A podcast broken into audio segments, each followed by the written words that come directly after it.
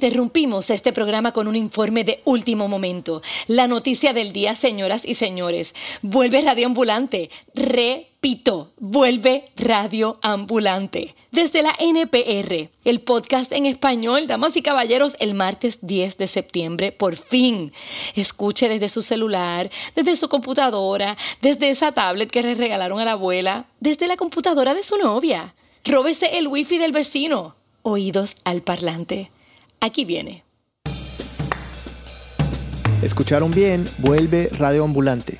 Hemos estado trabajando estos últimos meses para traerles nuevas historias de todo el continente. Esta temporada vamos a sobrevolar los Andes. Entrando a la cordillera con Chile, el, el clima en el avión era- estaba más frío y de pronto del asiento de Churliza empieza a salir humo, pero era un humo importante. Vamos a desafiar la ley. Me dijo, ay, necesito hablar contigo sobre una ley que están ahí pasando y que es una ley súper chancuca y súper chimba.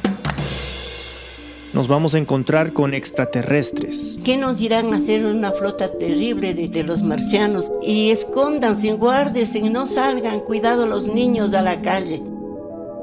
Nos vamos a perder por completo. ¿Conoce el restaurante Caballo Blanco? Ok, abajo hay otro restaurante chiquitito.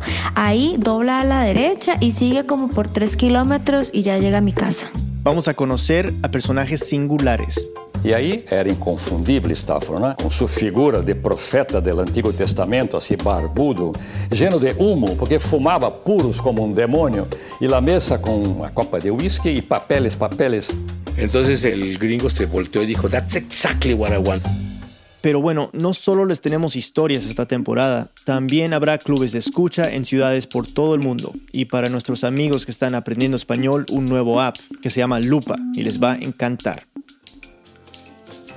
Recuerden, el martes 10 de septiembre Radio Ambulante está de vuelta. Encuéntrenlo en NPR One, en radioambulante.org o donde escuchen sus podcasts.